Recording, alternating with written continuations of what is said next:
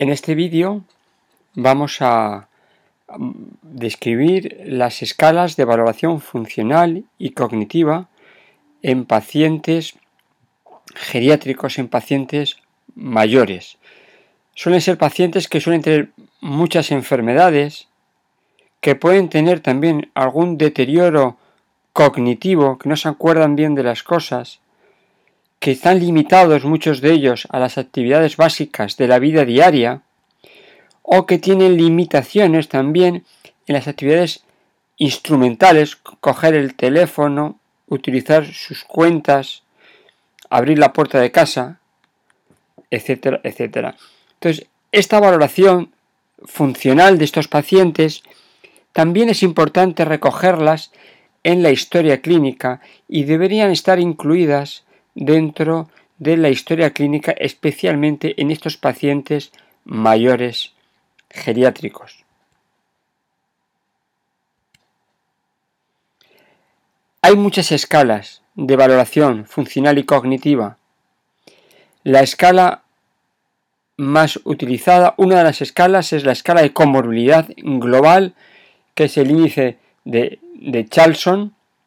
y la escala de las actividades básicas de la vida diaria o el índice de Bartel, que comentaremos a continuación. Luego hay otras escalas que pueden ser útiles, que no hay que utilizarlas en todos los casos, pero que nos pueden servir, como en el caso del cribado, del deterioro cognitivo, mediante un cuestionario sencillo, el cuestionario de 11 preguntas de Pfeiffer, o otros mm, escalas como para valorar el índice de actividades instrumentales de la vida diaria. Eh, hay otras escalas, escalas de nutrición, escalas de, depresión, eh, eh, escalas de demencia más complejas, pero estas tienen las características que se hacen en breves segundos, minutos y que son muy útiles para el paciente. Tenemos la escala de, del Charlson, o la escala de comorbilidad. Esta escala la vamos a poder sacar de los antecedentes personales del paciente, de sus enfermedades. Valora el grado de enfermedad que tiene, de muchas enfermedades que tienen o no tienen los pacientes. Vamos a ver si tiene historia clínica de infarto de miocardio o historia de insuficiencia cardíaca o de enfermedad arterial periférica o de una enfermedad cerebrovascular o de demencia o una enfermedad respiratoria, como la enfermedad pulmonar obstructiva crónica, o una enfermedad del tejido conectivo, como la artritis reumatoide, el lupus, o una úlcera gastroduodenal, o una hepatopatía crónica leve, sin evidencia de hipertensión portal, diabetes mellitus, sin, eh, sin complicaciones tardías, eh, una hemiplegia, como consecuencia de un accidente cerebrovascular, o una insuficiencia renal crónica moderada severa por encima de una creatinina de 3, o ya la presencia de diabetes mellitus eh, con daños sobre un órgano diana con neuropatía, nefropatía, la presencia de un tumor o una neoplasia sólida, sin metástasis, la presencia de leucemia, linfoma o hepatopatía o un tumor con metástasis o SIDA. Como habéis visto, como se puede ver, hay eh, unas enfermedades se valoran 19 ítems, unas tienen una valoración de 1, otras tienen una valoración de 2, otras de 3 y otras de 6. En general, se considera ausencia de comorbilidad una valoración entre 0 y 1, con una comorbilidad baja por debajo de, de 2 puntos y una morbilidad alta de 3 o más puntos. Esto se ha visto que da una predicción de mortalidad con seguimientos a tres años según el grado de comorbilidad. Por lo tanto, por ejemplo, un, paciente con un índice de comorbilidad de igual o mayor a 5 tiene una, em, una probabilidad de fallecer del 85% en los tres siguientes años. Esto es una escala que ya fue publicada en el año 1987 y que bueno, hay otras escalas que son con más detalle, son más exactas, pero esta es muy genial y es la que todo el mundo estamos empleando. Luego tenemos valorar las actividades básicas de la vida diaria o el índice de Bartel. Esto es lo que nos permite a nosotros, lo vamos a obtener esta información directamente observando al paciente, entrevistando al paciente o eh, observando al paciente y entrevistando a su cuidador habitual. Y se le va a preguntar, como por ejemplo, la alimentación, el baño, el vestido, el aseo, las deposiciones, la micción, el retrete, el traslado de la silla a la cama, la deambulación o las escalones.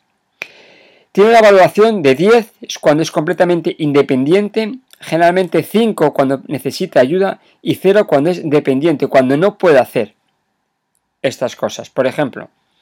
el vestirse es independiente, valoración de 10, cuando es capaz de ponerse y quitarse la ropa por sí solo.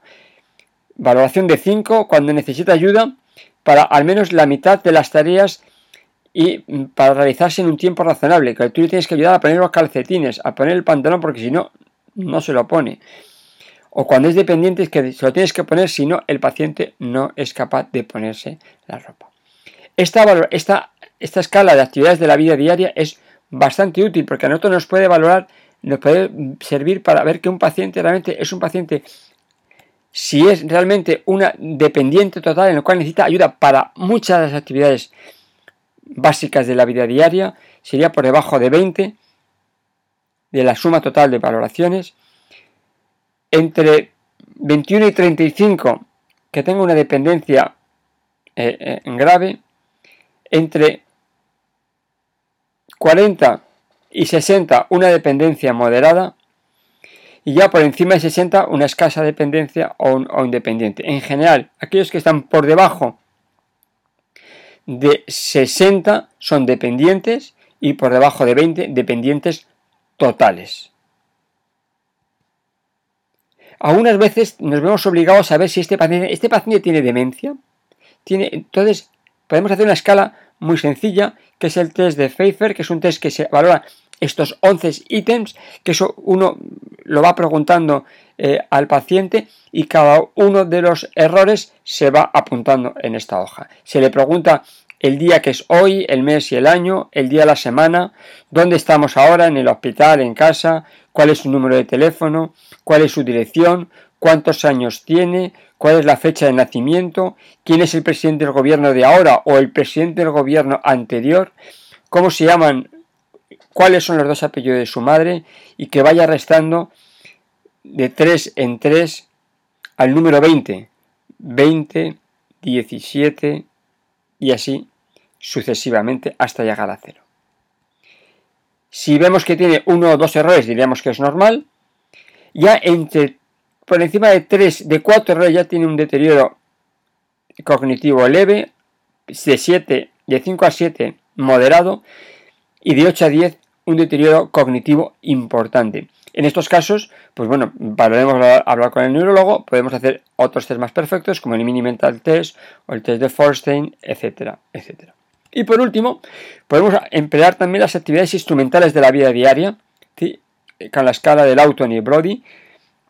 en el cual lo que estamos valorando al paciente es la capacidad de utilizar el teléfono, la capacidad de ir de compras, de preparar la comida, de cuidarse la casa, de lavarse la ropa, de usar eh, el medio de transporte digno, la posibilidad de responsabilizarse de su propia medicación y de manejarse los asuntos económicos. Si es capaz de nuestro paciente de poder hacer estas cosas o no. Muchas veces va en relación con el índice de Bartel, pero otras veces no es así. Y así nosotros consideramos el dependiente total aquel que ha sacado